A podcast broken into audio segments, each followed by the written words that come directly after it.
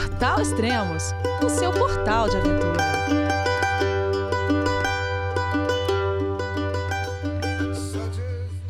Bom dia, boa tarde, boa noite, bem-vindo a Extremos, o seu podcast de aventura. Hoje vamos falar sobre a travessia da Praia do Cassino, a maior praia do Brasil, com 230 quilômetros. Vamos falar com o Thiago Waldhelm. Olá, Thiago, tudo bem? João, é você, meu filho? Alô, pai. Eu consegui. Eu tô no cume do Everest. Eu vi, meu filho. Te acompanhei o tempo todo pela sua página Spot. A família de produtos Spot utiliza tecnologia 100% via satélite para manter você sempre conectado em suas aventuras. Fale de qualquer lugar do mundo através do Spot Global Fone e utilize o Spot Gen 3 para estar sempre rastreado e conectado aos serviços de emergência. Desapareça quando quiser, seja encontrado quando precisar. Saiba mais em findmespot.com.br. Fala, Elias. Fala, Thiago, tudo bom? Tudo certo, graças a Deus. Cara, e aí, cara, você fez uma travessia. Você aproveitou, você gosta de praia, hein? Eu gosto de praia, mas É. lá o pior é que nem deu pra pegar a praia mesmo, aproveitar e tomar um sol, não, não, deu. É, legal, a gente já vai falar disso já. E, pô, estamos de volta aqui com os podcasts do Extremos, né? E, pra quem não sabe, eu tava escrevendo, quer dizer, ainda tô escrevendo o livro do, do Everest. E, mas tô, tô finalizando, eu vou finalizar essa semana e é, já deve voltar a gravar os podcasts normalmente. Você já leu algum livro meu, Thiago? Eu li, por enquanto, só o do Tour do Mont Blanc, os outros dois Ah. da Kungsleden e das Rocky Mountains estão aqui na estante, na, na fila de Aham. espera aqui. Mas eu li do Tour do Mont Blanc, é bem bacana. Recomendo a leitura para quem está interessado em ou fazer o Tour do Mont Blanc, porque tem bastante informação mesmo de, de logística, esse tipo de coisa.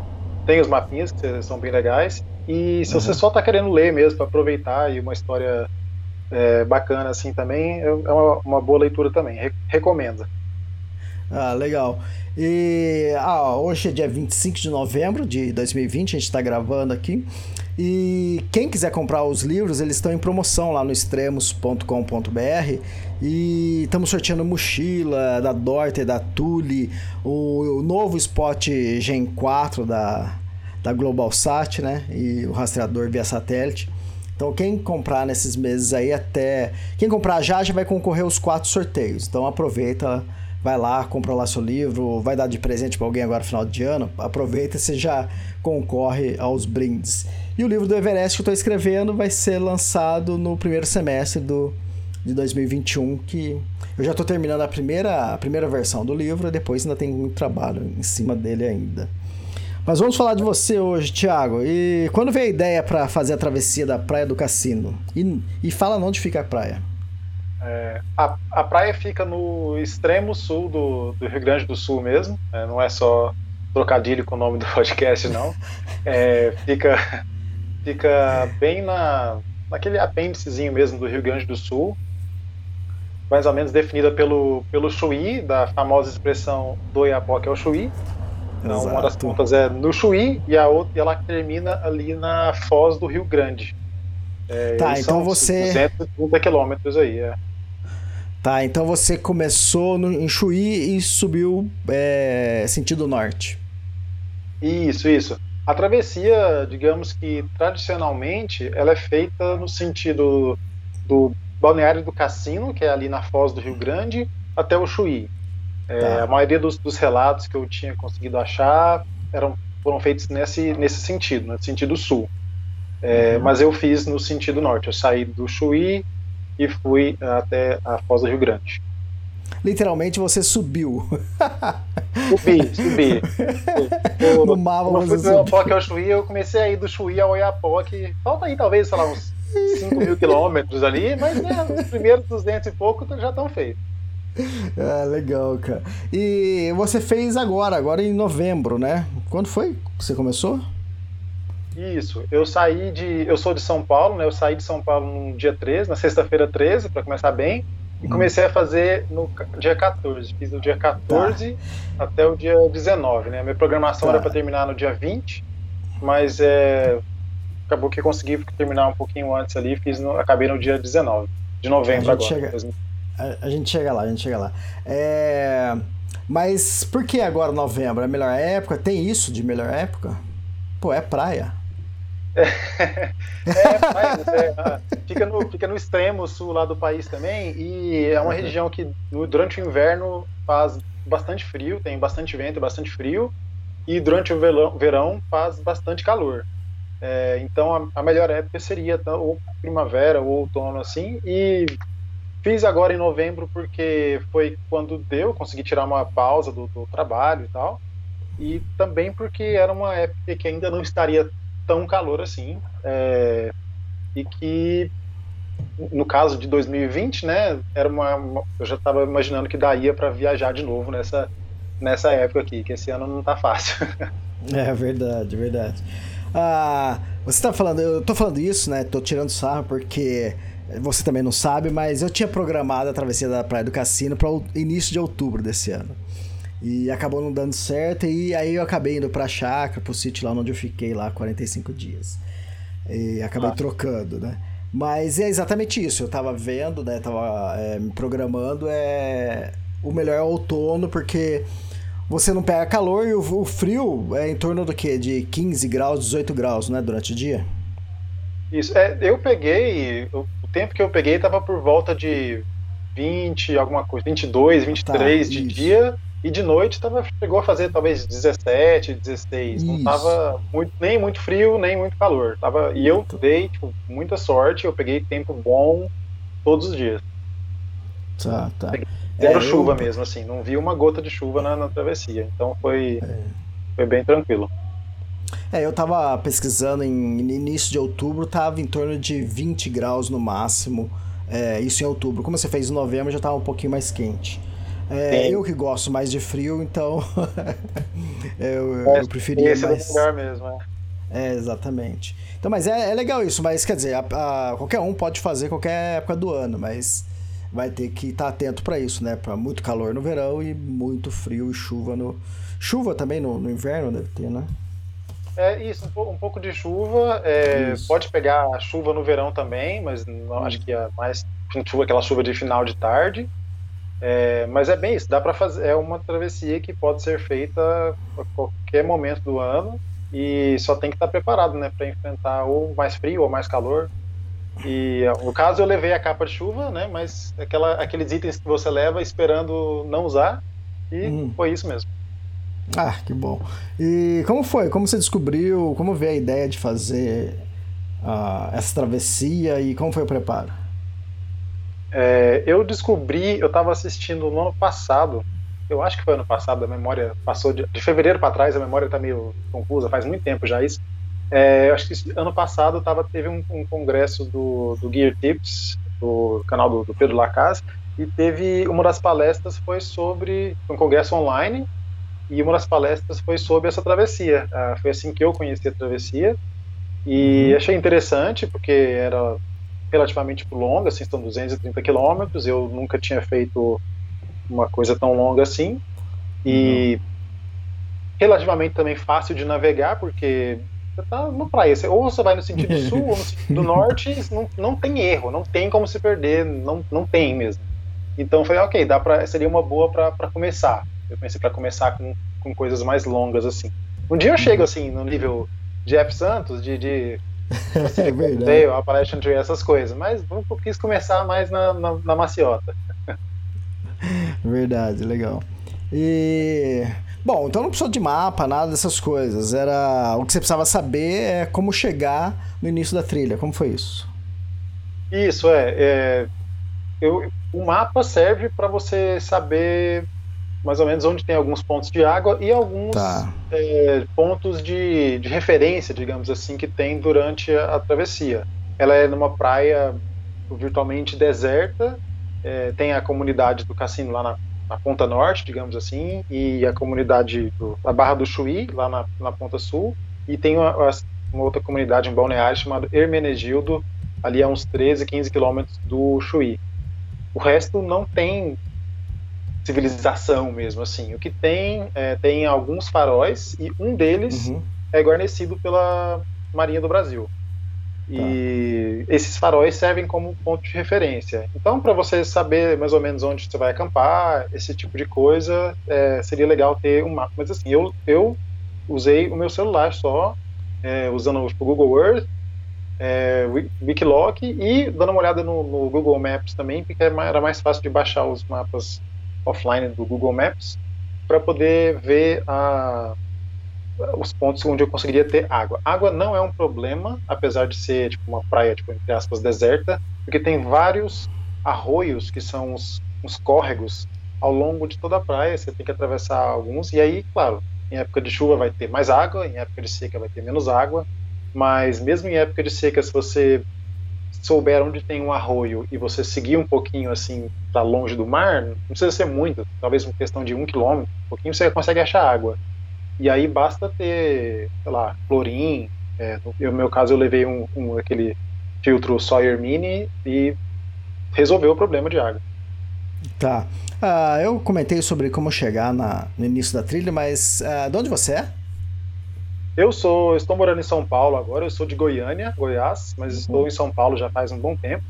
Então, para os fins aqui da, da viagem, eu sou de São Paulo. É, e aí eu tá, peguei um, um, avião até Porto Alegre e de Porto Alegre, é, eu peguei um ônibus direto até o Chuí. Hum, e tá. de lá que eu, que eu segui. Então eu comecei, tipo, cheguei no Chuí. Uh, e o ônibus era para ter chegado umas 8 da manhã no Chuí, que eu, no, no, sábado, que era o dia que eu tinha planejado para começar. Ele chegou um pouquinho depois, às 9. Aí até tomar café, né? E acabar de colocar o celular para carregar de novo. Rearrumar a mochila que eu tinha. Eu viajei com a cargueira e de avião, então tive que despachar, mas aí para colocar nas costas para fazer a travessia, precisei reorganizar algumas coisas e aí foi e também tive que ir até a Barra do Chuí, que é a, cidade, o município de Chuí fica ali na aquele município fronteiriço, ele é metade Brasil, metade Uruguai.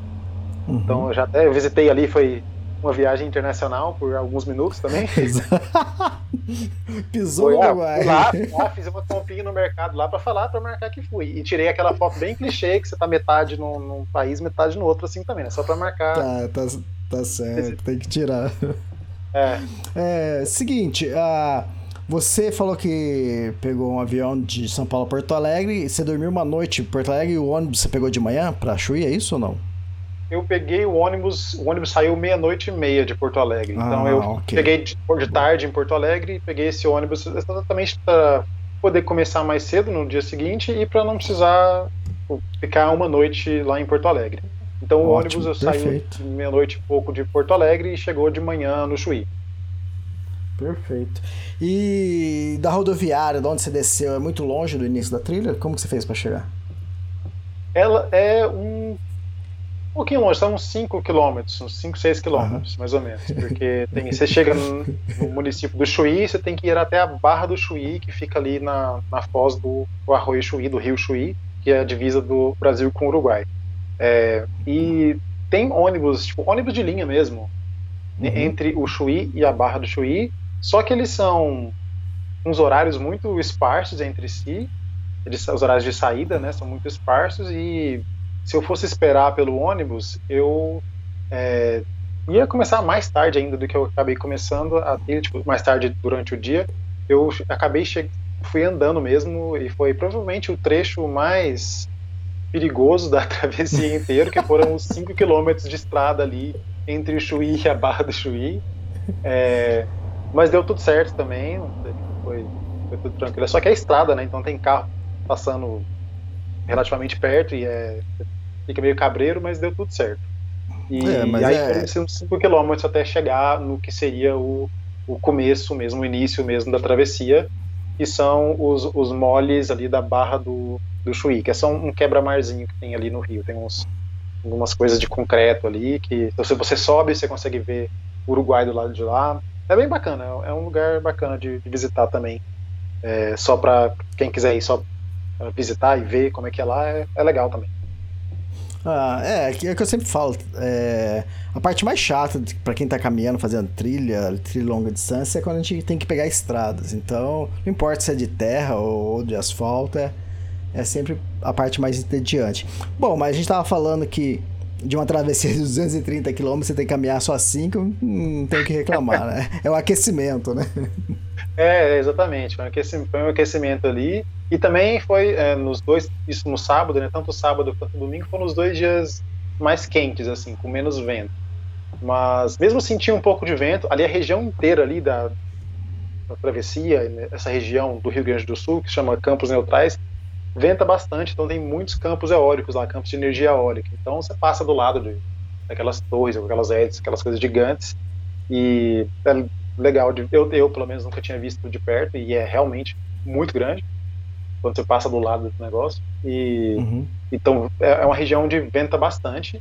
E isso também foi uma, é, um dos motivos que me fez escolher o sentido norte para a travessia, porque a predominância dos ventos lá na região é de vento sul. E uhum. acho que todo mundo aqui que já andou com um mochilão nas costas sabe que é muito melhor ter o vento te empurrando para frente do que o vento na cara te jogando para trás. É, e que foi o caso lá, eu tive durante a travessia, foi basicamente o vento, o vento ajudou né, o caminho inteiro, é, facilitou ali o, o, o, percurso um pouco também. E ajudou a, a refrescar do sol, porque peguei sol todos os dias mas não ficou, não, não tive aquela sensação de meu Deus, estou morrendo, estou é, derretendo hora nenhuma, por causa do vento. Sim, exato. É, quem, quem eu tava conversando também que ia fazer essa travessia nessa época também era o Cássio, é um ouvinte e leitor do, dos meus livros também, ele ia fazer. Outra pessoa também que eu vi, que eu esqueci o nome dele, é do Rio de Janeiro. É, ele fez no, acho que no meio de setembro e precisou desistir. É, eu não cheguei nem conversar com ele, mas acho que o clima, o tempo estava ruim, é, muita chuva, muito frio e ele teve que desistir, mas eu não, não fiquei sabendo exatamente qual foi o motivo. Entendi. Bom, é, teve, mas chegou... esse ano teve aquela, aquele sei lá, ciclone, não sei, aquele fenômeno uhum. lá, no, lá no sul que teve bastante vento. Não sei se foi nessa época que ele estava fazendo, Sim, se foi por causa é. disso, então foi, era melhor, era mais seguro desistir mesmo, sem, sem discussão. É. Bom, chegou lá no início da trilha. Vamos falar do seu equipamento. O que, que você levou? Quanto estava pesando sua mochila? É, a mochila estava com o peso base dela, né? Tava, tava 13 quilos, acho que deu 13 e 100. É, e aí com a água e com a comida que eu estava levando, foi chegou a bater uns 16 e um pouquinho. E, e eu estava levando, eu estava com uma, uma mochilona que eu a mochila eu comprei Tá. Aqui, eu não lembro se pode falar a marca aqui, ele. À vontade, à vontade. É, tá. Eu comprei, eu comprei da, da Quechua mesmo, é, uhum. uma mochila cargueira de 70 litros da Quechua. É, e barraca também, a barraca eu ganhei de Natal dos meus sogros. É, era uma barraca para duas pessoas, autoportante. Não é, eu não, não sou ultralight. É, ultralight está um pouquinho fora do meu orçamento. Então eu tentei ir o mais leve possível, mas eu não sou o ultralight de maneira alguma. Acho que a barraca, acho que a barraca pesa 2 kg e 2,500, se não me engano. É a coisa mais pesada que eu carregava, mas tipo, cabe tudo, é grande, cabe tudo e ela é bem boa assim, bem resistente e protegeu bastante do vento também. E é. Pode falar. Não, é só que e, o, restante do, do, Tava com bastão de caminhada também, levei uhum. é, colchão, tipo, colchonete tipo, inflável, mas aqueles com espuma para dormir. O isolante térmico também, né? Só para garantir. E um saco de dormir de temperatura limite de 20 graus, de desculpa, de 15 graus. É, porque eu também sabia que não ia pegar tanto frio lá, assim. Então foi, foi bem foi bem tranquilo. É. E o tênis, os, os, tênis que eu uso são os mesmos que da mesma marca que o seu, são da Salomon também. E uhum. foram muito bons. Eu, tipo, é uma travessia que você tem que andar com o pé molhado algumas, algumas horas. Uhum. Tem gente que leva saco de lixo para atravessar alguns dos uhum. arroios. Uhum. É, é, não, fico ok. Mas eu não levei, eu não tive bolha, é, fiz toda a travessia. Teve, teve dia que eu andei com o pé molhado, tipo, e o pé secou, vai secando, né, por causa do sol, do vento, mas uhum. não, mas não tive bolha, então é, foi bem tranquilo assim mesmo. E eu sou da, da do, do, time de, de, trail runner também, em vez de bota. Não, é, isso aí é gosto de cada um também, né? É. Mas ah, para quem tá fazendo longa distância, cara, eu, na minha visão é tênis, né? Então acho que a bota vai cansar muito mais. Ainda mais na praia, cara. na praia dá, dá vontade de descalço. É, é, eu cogitei seriamente alguns, alguns pontos de descalço. É Uhum. que tinha. é, tem partes que tem bastante. muitas conchas. E aí, Isso, exato. aí, aí é melhor estar calçado. É, com perigoso apertar o pé. É, você falou que não é, você não é da linha do ultralight, né? Que é que equipamentos leves, né? É que é tudo bonitinho esse lance de pô, você, você ser leve e tudo, mas tem um custo muito alto pra isso, não é, Thiago?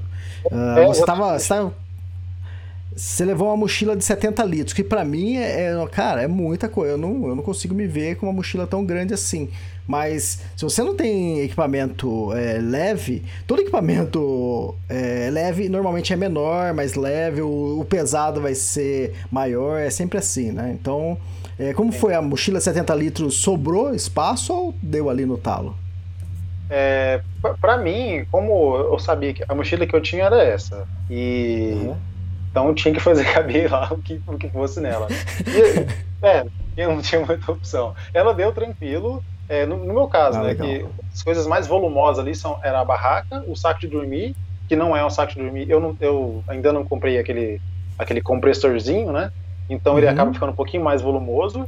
E Sim. o e o isolante térmico, que é com espuma de ver dentro e tal. E que é, é bem bom, mas tem essa questão que ele é mais por ser ter- por ter espuma dentro, ele, é- ele é autoinflável, mas tem espuma também, então ele ocupa um pouco mais de espaço mesmo. Mas coube tudo, com a comida também, né, com a- a- as outras coisas que eu precisei levar, coube tudo, é, tranquilo, assim, deu, digamos, deu na conta, mas era para isso mesmo, era para dar na conta. E, no caso, é, eu, eu- alguns relatos que eu ouvi de gente que estava levando mochila com 20 e poucos quilos. Nossa, isso aí, aí é- Nossa, eu não conseguiria também. Mas no Não. caso pra mim, 13 quilos, ok. Tá. É, mas é, é aquele negócio, tudo depende do, é, do quanto você tem no bolso pra gastar, entende? É, se você quer coisa mais leve, você vai, vai gastar muito, muito dinheiro. E pra fazer uma travessia dessa, não fez diferença nenhuma você tá com uma barraca é, é, um quilo mais leve, nada mais leve. Que você conseguiu fazer e não fez menos tempo ainda, né? É, é então, tudo. é- é questão de, de, acho que de preparo também, né? né, tipo, não é, Aham. apesar tipo, desse ano do jeito que tá, não é, não é que eu saí do, meu sofá e fui fazer essa, essa, essa travessia. Eu costumo andar por volta de 10 km por dia aqui mesmo. Tudo bem, é 10 km por dia sem, sem cargueira nas costas, é outra coisa. Sim. Mas já, é- Sim. já, é- já ajuda, assim, já, já sinto que ajudou. Não, é- não, não estava sedentário, estava parado. Sim. Então ajudou. E é assim, eu adoraria, tipo, a hora que der pra trocar coisa por, por itens mais leves, vou fazer isso com o maior prazer. É, É, o problema é que é, é uma coisa, uma coisa puxa a outra, né? Você compra um tênis, depois você compra é, o saco de dormir mais leve, aí tem outro. Cara, é, não tem fim.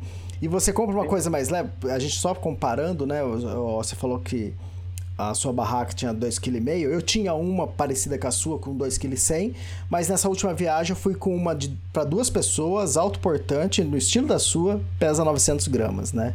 E olha a diferença. um quilo e meio só, só na barraca. E isso porque a minha não é a mais leve, tá? Você encontra aí por de 700 gramas. É, é, é complicado esse negócio. Para quem quer é, ir super leve. Mas um- uma coisa que você falou interessante é quantos dias você tinha comida? É, você levou comida para quantos dias? Por isso que você tava mais pesado, né? é, eu levei comida pra sete, digamos assim, sete dias Cara. e meio. Eu levei uma comida. Eu, eu preferia, acho que eu cometi o erro que a maioria dos, dos, dos caminhantes de primeira viagem assim, de longa distância cometem, que é levar uma comida a mais. Então eu levei comida, Uhum. eu pretendia fazer em sete dias, eu levei comida para tipo, uma refeição além, uma- um almoço ou um É jantar isso, além. mas tá certo. dias. É só para garantir, né? E eu, que era também, a minha primeira vez fazendo, então eu não tinha como garantir que eu ia fazer exatamente o que eu tinha planejado, mas no final das contas deu tudo certo. E, Ah. e eu, eu, mas eu tava levando comida assim. E a comida eu, eu levei foi é, coisas que eu preparei aqui mesmo. Eu, assim como o Daniel Nogueira, que fez outros podcasts aqui, que ele caminhou a- até Araroa, na Nova Zelândia, eu estava tentando fazer as coisas o máximo de, com o máximo de é, tipo, aspas, do lixo zero, né, possível. Ah, legal. Então, Ótimo. eu fiz a, a, a tipo, barrinhas de cereal, eu comprei coisa aqui, tipo, pula granel e fiz barrinha de cereal para levar. Barrinha de cereal, nada light não, gente. Barrinha de cereal tipo, altamente calórica mesmo, tá? Sim, É, lógico. E, e também fiz, e as refeições eu levei, ah, fiz bastante coisa com cuscuz, aquele cuscuz marroquino, que aí é Uhum. basicamente só você hidratar e tipo, em pouco tempo tá pronto. É, Então, eu, eu não cheguei a levar tipo, comida pronta que você consegue achar em loja, comida Sim. desidratada, comida liofilizada. No meu caso, eu não levei, tipo, eu nem, nem tenho nada contra isso, porque eu nunca nem experimentei. Então é só que eu Uhum. preferi fazer desse jeito. É, e aí deu. Acabou dando. Era como era a maioria das coisas desidratada, também acabou sendo, sendo leve. E, assim, leve para a parte da comida, né? Porque eu, tinha, porque eu esperava é, fazer a parte da comida. E aí deu, deu, deu tudo certo também. Não. Então, você comentou que sua mochila deu, pesou em torno de 17 quilos, né? Isso. Com 7 dias de comida. Lá no, no Canadá, o ano passado, eu tava com 13 dias de comida e tava pesando uns 16 para 17 quilos, né? Isso porque tava com comida liofilizada, tava com equipamentos mais leves, entende? Então, só para público ter essa noção. E tem gente, isso porque eu não. Eu, eu também não sou ultralight, viu? Eu não sou do, do trekking light, não, viu? Tem o pessoal que é ultralight, né? Que, porque eu carrego muita coisa de equipamento de fotografia, é outra lente, muita bateria, carregador, power bank. Eu tinha três power banks, só aí dá um quilo e pouco de power bank. É, tripé também, que já é mais meio quilo. Então é. É, mesmo assim, é, com 13 dias de comida numa travessia lá, eu tava pesando 17 quilos. Então, que eu acho que é, é ótimo, né? Tem gente que caminha com 12, 13, eu tenho até inveja, né? Falei, caramba, como consegue com tão pouco assim? Deve passar fome, não é possível. Não leva nada, é que o pessoal leva só o celular como de fotografia, então só aí, se eu levar o só o celular, pô, acho que eu elimino uns 4 quilos, então. Mas eu, eu não ligo, não. Eu prefiro carregar um pouquinho mais de peso e. e Ah, mas você poder é fazer fotógrafo também, né? Então é. É, é- cê- O seu olhar é um olhar diferenciado. Eu, eu não sou fotógrafo, eu levei só meu celular mesmo pra, pra Sim, tirar sim. foto, pra registrar alguma coisinha aqui e ali. Acabou sendo só Legal. isso mesmo. Bom, vamos, o pessoal tá- deve estar brigando com a gente já. Vamos começar a falar da travessia. Como foi o primeiro dia? Vamos lá. É, então, esse, esse- o primeiro dia, né, tipo, eu, eu dormi no ônibus lá de, de Porto Alegre pro Chuí, aí eu andei na- Aham. cheguei, teve essa caminha- caminhada pela estrada, é, e aí eu comecei de fato. Quando eu che tava chegando lá nos, nos moles, né, que é onde você inicia de fato a caminhada, tinha gente que tava acabando de terminar a travessia, e aí eu Uhum. achei isso muito legal, porque Que legal. já é gente que, que você já sente, ah não, esse pessoal aqui já é da mesma, da mesma tribo quase, né, então... Exato. Você falou, ah, você vai começar, vieram conversar comigo e um, um- um- um rapaz que estava lá falou, não, vou tirar uma foto sua aí e tal, e tirou e, e, e falou, ah, falou como é que tava um pouquinho da, da- um pouco da caminhada deles, então foi bom já chegar lá e ter já um contato com gente que tinha acabado de fazer o que eu estava prestes a fazer. Foi, achei isso bem, bem bacana. E aí comecei a Cara. andar e fui pelos primeiros É... É, desculpa cortar, mas é, costuma acontecer isso comigo também. Acho que no Tour do Mont Blanc aconteceu isso. ah, acho que no Everest também aconteceu isso. É, de eu tá começando a travessia e ter pessoas é, terminando. Esse pessoal que você que você cruzou, como tava a feição dele? Como eles estavam? Estavam contentes? Estavam acabados? Porque só aí você já tem uma noção, né? É, então, eles estavam, eles estavam ali, tipo, eles estavam num grupo grande, eles estavam num grupo de 11 pessoas, e aí tinha Uhum. gente que já tinha ali terminado há um pouquinho de tempo, então tava já com a cara já de aquela cara de felicidade, de adrenalina baixando, sabe? E depois que eu comecei a andar, eu encontrei com outras pessoas que do grupo deles que ainda estavam para chegar, mas eles estavam bem assim, estavam animados. É, eu não sei, se- não, não cheguei a perguntar se eles fizeram com suporte ou não. Essa, essa travessia tem gente, tem, tem algumas empresas que, que fazem, né? Você consegue comprar um pacote e fazer a travessia com a empresa e tal. No caso, eu pre- preferi fazer tudo é, de maneira independente. E, mas eles estavam bem, assim. Eles só falaram que tinha uma pessoa só que estava com mais, deu para ver que ela estava com, com tênis na mão e estava com várias aquelas paradrapo, fita assim no pé. Mas eles falaram Uhum. que eles pegaram um tempo ruim. Ah, Então tá. eu falei, bem, espero que não seja, né? A previsão que eu tinha visto era que daria, teria um tempo, teria um dia de chuva, acabou Uhum. que a previsão mudou e aí não tive dia nenhum de chuva, foi até melhor. É, mas eles estavam eles estavam bem, assim, foi, foi animador, assim, não foi uma coisa do tipo, meu Deus do céu, eu vou estar assim a hora que eu acabar esse negócio onde eu me meti. Não foi isso não, foi, foi deu pra ver a, a felicidade deles, assim, foi, foi um, um boost ali de energia. Tá, legal. O primeiro dia de trilha foi dia 14 de novembro, um sabadão. Como foi esse dia?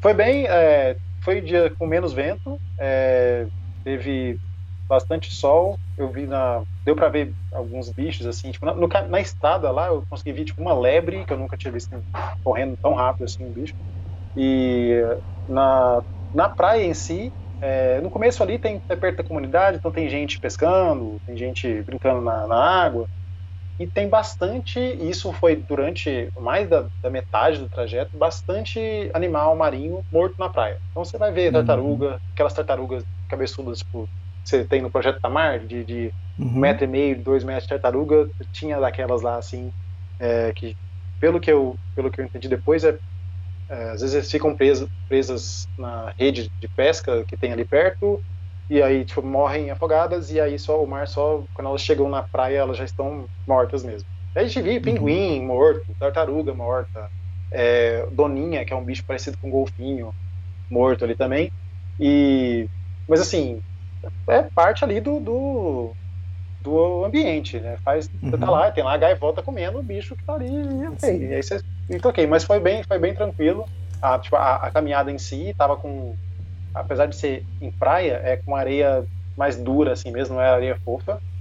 Isso depende um pouco da maré, mas tipo, eu dei, de novo, dei, dei sorte ali.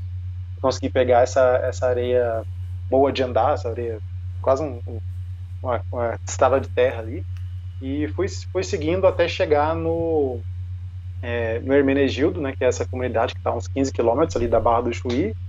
E no primeiro dia, como eu tinha feito essa viagem, dormido no ônibus, andado na estrada ali, e é aquela coisa de. O começo ainda estava meio ansioso, talvez, não sei, animado, ansioso para começar. Aí eu, eu andei, no total, deu uns, ah, uns 20 e poucos quilômetros, e eu falei, achei melhor. Falei, primeiro dia não vou exagerar também, e resolvi ficar no Hermenegildo mesmo. E também porque já era umas 4 horas da tarde, eu comecei a, eu comecei, eu saí da Barra da Chuí era uma e meia, e aí era umas 4 horas quando eu cheguei no Hermenegildo. E Ah, tá. resolvi procurar, acabei procurando um, um camping que tinha ali mesmo, que eu tinha visto que tinha, só por, por plano B assim, e era um camping que tinha na, na ponta norte da cidade, digamos assim, e eu resolvi ficar por lá mesmo, é, para não exagerar mesmo no primeiro dia, que fui bem, bem é, econômico, digamos assim, no primeiro dia. Tá, é... Você queria saber mais um pouco sobre a praia. É, O pé chega a afundar ou não? Você chegou a usar gaiter, né? Aquela polaina para evitar de entrar areia? Como que é? Não, eu não usei, eu não usei os gators, não. É, não. Assim, é, entrou um pouquinho de areia no, no- no- decorrer de tudo, assim, entrou um pouco de areia, mas era o tipo de coisa que na- na- nas pausas que eu fazia durante o dia dava pra você bater ali, tirar a areia do, do tênis sem, com tranquilidade. Não afundou nesse trecho, não afundou a areia no, no pé. É, é, desculpa, não afundou o pé na areia, né? não afundou o pé na areia. É, foi bem, foi bem tranquilo. Tava tipo, essa areia mais firme mesmo. A gente anda bem próximo da de onde acabam as ondas ali, onde tem a área, essa areia mais mais firme. E no caso, eu acho que é uma característica da praia do Cassino em si, tipo, em, sua, em toda a sua extensão, é que ela é bem a areia, ela é bem firme mesmo na região mais próxima ali de onde, de onde até onde a água chega. E claro, se a, isso quando a maré está mais baixa, você consegue andar nessa faixa de areia mais dura. Quando a maré está alta, a maré te joga para areia fofa. Aí o pé afunda. Isso aconteceu só tipo em duas manhãs, digamos assim. Eu caminhei um pouco em areia mais fofa e aí não é divertido. Mas esse, nesse trecho inicial foi bem tranquilo também. É, at- até comecei, eu tava com o, o bastão de caminhada preso na mochila e eu passou, foi passou uns 40 minutos que eu falei, nossa, é verdade, né? Tô com um bastão aqui, que aí que eu tirei pra ajudar. Então foi bem, tava, esse trecho inicial tava bem tranquilo mesmo pra caminhar. Certo, aí chegou, montou barraca, fez janta. Montei barraca, fiz janta, é, tava, como eu tava ali no camping, tinha ainda. Eu, você falou de, de power bank, eu também levei um power bank, é, mas como Uhum. tava no camping ali, tinha tomada, eu já aproveitei, carreguei o celular na tomada ali mesmo. É, eu gosto muito de picolé, então eu fui comprei um picolé. É, e, e é isso. E logo que anoiteceu, fui pra barraca mesmo ali. Não tinha mais ninguém no camping que eu fiquei. Fui pra barraca e, e dormi. Estava já meio cansado mesmo. Não tinha dormido tão bem assim na noite anterior, porque tava, tinha dormido no ônibus, né? E, e, tipo, ok, então dormi e outro dia consegui acordar bastante cedo, assim, eu tava acordando por volta das 5 e 5 e 15, porque é a hora que começa a clarear o dia, tipo, 5 e 20 já tem sol aparecendo, então foi, foi isso, a primeira, a primeira noite foi lá no, no camp, lá no, no Hermenegildo, na pontinha do Hermenegildo, e saí no outro dia, consegui sair do, do camp, até tipo, tomar café, desmontar o acampamento, tudo, era umas 6 e meia a hora que eu consegui sair, um pouquinho depois, Seis e meia seis da manhã? É, seis, seis e meia da manhã, é cedo, mas é o horário que eu que eu, eu acordei naturalmente, umas cinco e, e pouco, e, e fazer meu café e, e sair deu, deu esse horário mesmo, assim. É, e eu, eu prefiro também sair mais cedo durante o dia para poder ter mais horas de luz, assim, durante o dia para caminhar mesmo. E, Tá, é. de- Quanto tempo entre você acordar, fazer café, desmontar toda a barraca, desmontar tudo, montar a mochila e sair pra trilha? Nesse primeiro dia, é, foi. Acho que foi o dia que eu fiz mais rápido. Não sei se eu tava naquela animação de, de começo e tal. E, é, porque foi, foi isso, foi por volta de uma hora e vinte, uma hora e meia. Eu consegui desmontar tudo, fazer Uhum. a chonete, tudo, colocar tudo na mochila, tomar um café e sair. E eu ir no banheiro antes também, aproveitar enquanto ainda tinha e sair. É, então foi isso, foi, eu acordei umas 5h15 por aí, saí umas 6h30, 6h40, foi esse tempo mais ou menos. Mas esse dia foi o dia que eu fiz essas coisas todas é, o mais rápido. Ah, legal, é mais ou menos o que eu- o que eu levo. É, é, e eu prefiro que eh, não ficar enrolando de manhã assim, porque aí tem mais tem mais luz do dia mesmo para caminhar e dá para se precisar chegar mais cedo no lugar e, e enrolar um pouco antes de, de para fazer a janta, eu prefiro do que de, de manhã. Sim, legal, legal. E como foi o dia? Esse dia foi esse dia foi o dia mais quente assim, porque teve menos vento mesmo. É, mas deu para andar e no começo da manhã tava andando um pouco mais na areia mais fofa, a maré tava. E aí deu para andar, tipo, acho que mas isso entre digamos, umas seis e meia, sete horas. Quando era umas oito horas, a maré já tinha retrocedido e deu para voltar para a areia melhor mesmo. É, e foi tranquilo, eu estava dividindo meu, meu tempo de caminhada assim, umas pernadas de, de duas horas, mais ou menos. Aí parava para comer alguma coisa, hidratar um pouco mais. Dava uns 10, 15 minutos de descanso e tocava mais duas horas. E, e nisso eu avistei é, ao longe lá, porque essa é uma coisa também dessa trilha que você tem o horizonte infinito o tempo inteiro. Então a, a vista alcança muito longe. É, só não consegue ver mais porque é, tem aquela amaresia, aquela granulação que, que o mar causa ali mesmo, mas você consegue ver uns 5 km para frente com tranquilidade o tempo inteiro. E aí eu avistei é, três pessoas que eu sabia que tinham saído também no sábado, mas eles saíram de manhã, antes de mim. E daí durante a manhã eu consegui avistá-las e fui até eu consegui andar até conseguir alcançá-las. Aí era um, era um casal e um amigo desse casal. E eles eram mais mais mais velhos que eu, deve ter por volta de de 40 né, e poucos anos. É, então estavam os três fazendo também no mesmo sentido que eu estava fazendo. E aí foi legal também encontrar gente que estava fazendo no mesmo sentido que eu. É, deu uma foi foi bacana também. Mas eu não, não nesse dia eu não acompanhei esse pessoal não. Eu passei por eles, aí parei para fazer minha comer um pouquinho, aí eles passaram, aí depois de novo passei de novo, aí na minha pausa pro almoço eu pa- paro por volta de uma hora mesmo, tento colocar o pé para cima, dar uma descansada maior para conseguir seguir. E, mas aí foi legal já saber que tinha também gente na mesma, no mesmo sentido que eu. Uma... Tá. A, a, sua parada de almoço é, é, cozinhar ou você tinha coisa pronta? Não, eu fiz muito. É, não, não cozinhar com, com fogo, né? Eu tinha esse, de novo, que eu falei, o legal do cuscuz é que dá para deixar ele uhum. hidratando, então eu deixava ele hidratando um pouco antes, da parada anterior. Aí quando eu chegava lá, tinha. Ele não, não tava frio, porque a região lá, o mundo não é frio naquele, na, no, naquele pedaço lá, pelo menos não em novembro.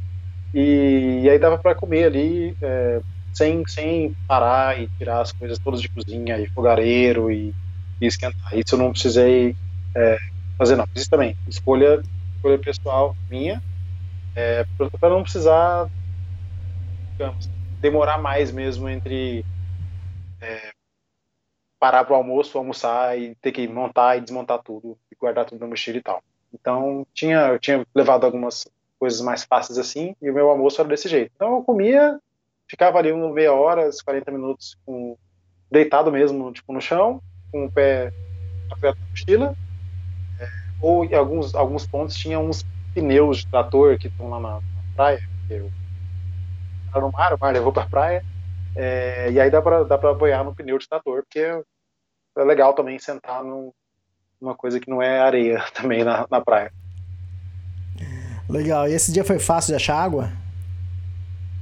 Esse dia também foi o mais, digamos, o mais, entre aspas, crítico de água, né? Apesar de a região toda ser relativamente fácil, porque eu, eu também estava mais quente, eu fui bebendo mais água mais rápido um pouco é, do que eu tinha percebido, e aí, não, tá, tem que procurar água aqui. Aí de acordo com. Estava dando uma olhada no, no, mapa que eu tinha aqui no celular mesmo, e estava vendo que estava cruzando por onde, pelas imagens, tinha esses arroios, esses regatos chegando. Só que estava andando e estava vendo tudo seco.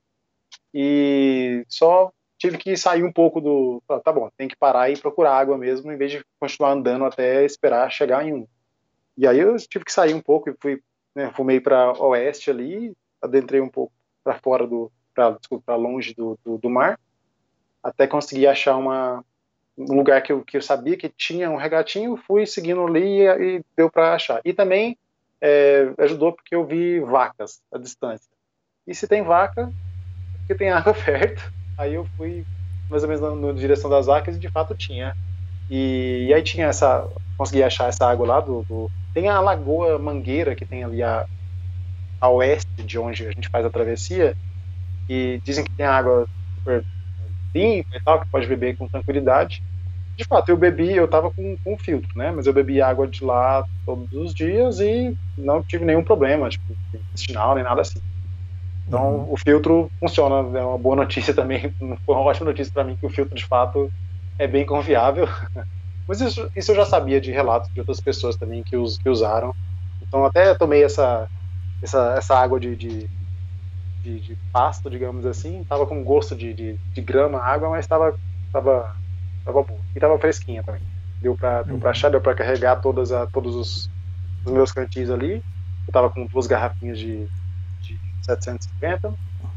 E continuar. E aí, quando eu encontrei o pessoal de novo, eu encontrei eles de novo, um deles estava com a água acabando, assim e tal. E aí, ah, tá, tem, tem, tô com um pouco aqui ainda, dá pra gente dividir com ele a água até a gente chegar no lugar onde a gente acabou acampando e a gente acabou acampando juntos ali.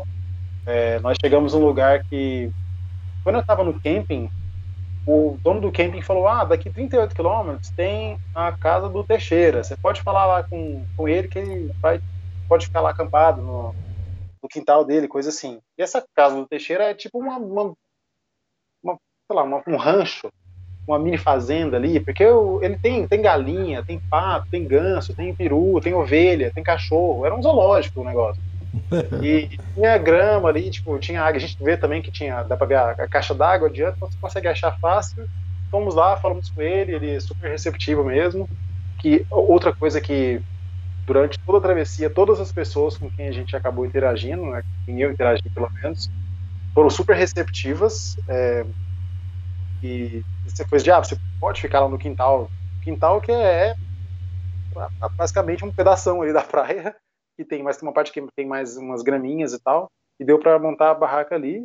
E como eu estava com o pessoal, né, com, com os, três amigos que eu tinha encontrado lá na trilha, é, essa, essa, a janta desse dia também foi boa, que foi janta, todo mundo fez um pouco a mais ali, dividiu, todo mundo comeu, então teve, teve a janta foi bem bem servida nessa noite também. E deu para tomar banho, também no banheirinho, Ah, no, no banho? chuveiro, Oh. chuveiro de campanha dele. Aham. Que, que mordomia, hein? Demais, demais. Melhor só se ele tivesse feito comida pra gente ali, mas não, mas não, não foi o caso. E foi. é, a receptividade ali já foi, foi maravilhosa mesmo, assim. E ele ficou Tá. sentado, o, o seu Teixeira ficou lá também sentado, trocando ideia com a gente um, um tempo lá, gosta de ficar conversando com os andarilhos que passam por lá. Fantástico. Ah, Segunda-feira, terceiro dia. Ah, me diz uma coisa, é, com quantos litros de água você saía para caminhar? É, eu tava saindo com uns 4 litros, um pouquinho menos de 4 litros é, de água.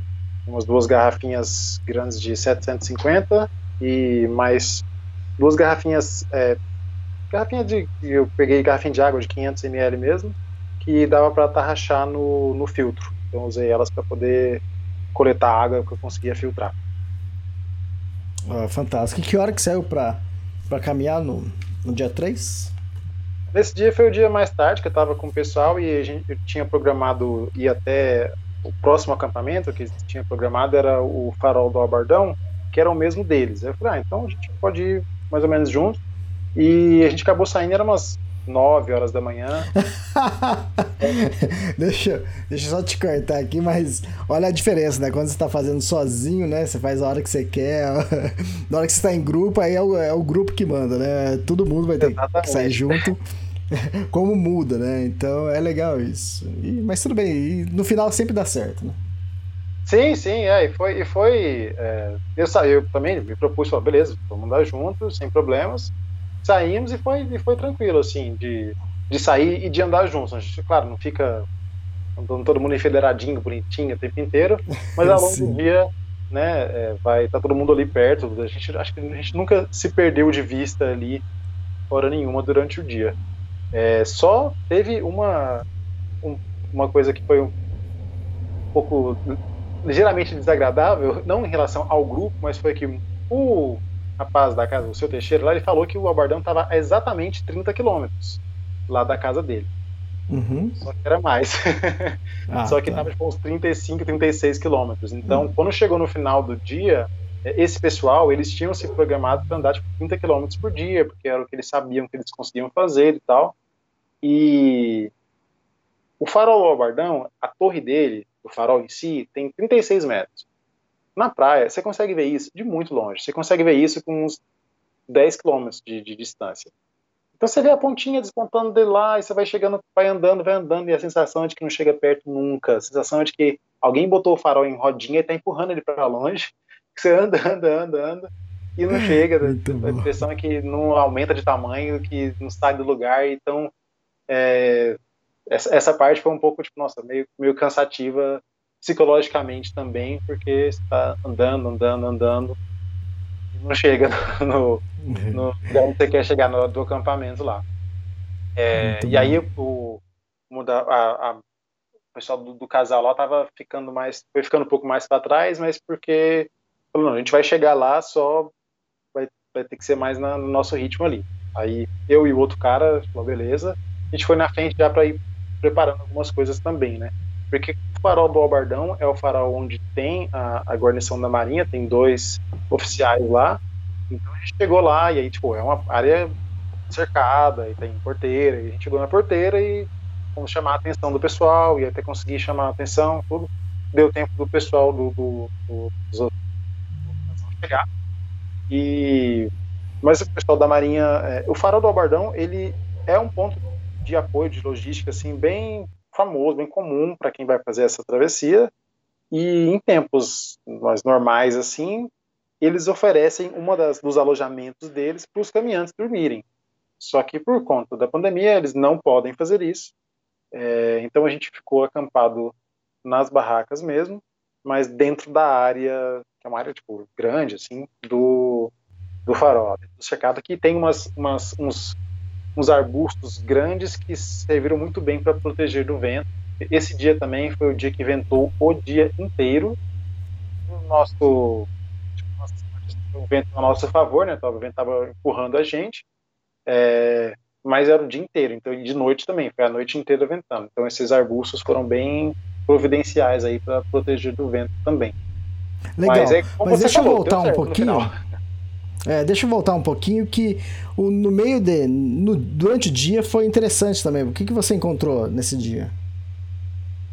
Ah, é. Desse dia é, foi o dia que a gente viu mais boias, tem umas, umas boias de navegação que são umas coisas imensas assim de, de, de metal que se soltam lá de onde quer que elas ficam presas e aí durante a, a maré alta vão parar na praia e então teve muito disso, vimos bastante boias, é, vi baleias também, vimos duas, dois, uma ossada mesmo, assim, que tava, devia estar lá há muito tempo, porque tava o osso, o crânio, da, metade do crânio da baleia tava com aquela cara meio quase de fóssil, sabe, assim, tava branquinho mesmo, é, e, e, uma outra baleia um estágio mais de, de decomposição mesmo, e feliz nessas horas de que eu estava fazendo a travessia na, em terra, assim, porque baleia é um bicho grande. Eu sei que ela não, não ia vai me atacar se eu estiver lá no mar dando bobeira, mas é, é, é mesmo um animal é impressionante de ver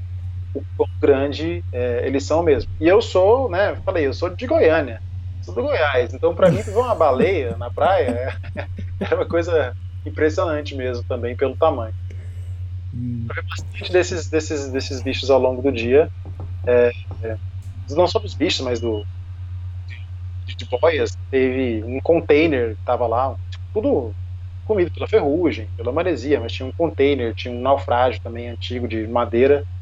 É, então é, é, bastante. Esse, esse, é o tipo de coisa que tem para ver na praia, digamos. Não é uma, não é uma travessia com vistas super cênicas, aquela coisa de montanha, aquela coisa linda, idílica, assim, é, é uma coisa, a, o visual é bem parecido o tempo inteiro, é de um lado o mar, do outro lado areia, no meu caso, tipo, céu azul em cima, com algumas e é isso, então não tem tanta coisa para ver, as coisas que você tem para ver são essas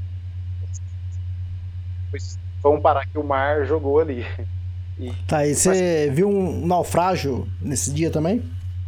Vi um naufrágio de. Eu, esse navio eu não sei qual que é o nome dele, porque era um naufrágio de antigo, que era todo de madeira, tinha só os restinhos de, de, de madeira assim saindo do chão. E, e, é impressionante também porque eles estão, é, pelo menos no caso, eu estava andando na maré baixa, então eles estavam consideravelmente longe da água. Então você pode pensar que quando vem maré alta mesmo ali, o mar avança bastante, assim, até quase as dunas que tem, tem umas dunas de areia, assim, é, que delimitam a praia, digamos assim. Então, é, é, é, bem impressionante também ver que o mar é, hora que, que ele quer avançar, não tem muito o que fazer, não. No caso, não, não experimentamos isso hora nenhuma, é, então foi, foi, mas foi interessante de observar isso. Tá? É, esse naufrágio é aquele o barco que restou pouca coisa, tem, mas tem duas torres dele, é, duas velas, é isso? Dois mastros, quer dizer. Esse não, esse não, esse é mais pra frente que ele fica ah, mais okay, perto lá do, do cassino. É, uhum. Esse aí é o navio Altair, que é famoso, digamos assim, isso. assim também. Não, não, esse, não foi esse ainda. Ah, tá, ok. Beleza. E, então tá aí. Certo. Tá, e vocês acamparam lá no Albardão, então? Isso. Acampamos, pegamos, conseguimos pegar água também né, com, com os oficiais.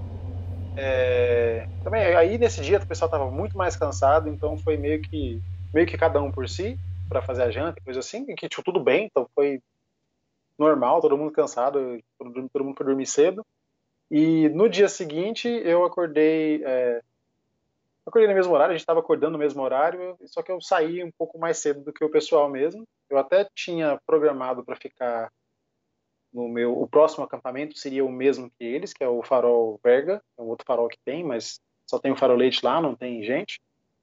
Só que é, eu, eu, acabei, fiquei pronto antes e falei, gente, eu devo acampar lá também, mas eu vou tocar já, aproveitar que o dia tá bom, o tempo tá bom mesmo, de fato tava o dia bom para andar, com vento bom também. E aí eu me despedi desse pessoal e segui sozinho, né? E aí foi esse dia foi um dia que eu acabou que eu fiquei é, o dia inteiro sozinho mesmo, porque eu fiz as minhas pausas e tudo, comer, almoço, ok.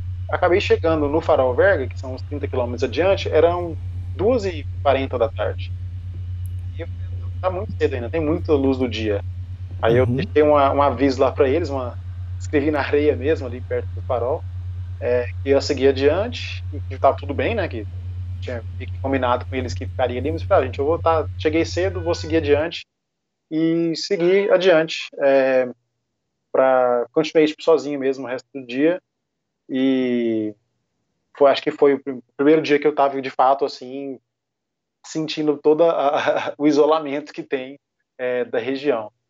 E essa, essa é uma coisa boa também, né? nesses, nesses tempos de, de isolamento, distanciamento social, é uma ótima travessia para se fazer, porque de fato você vai estar isolado de, de tudo ali.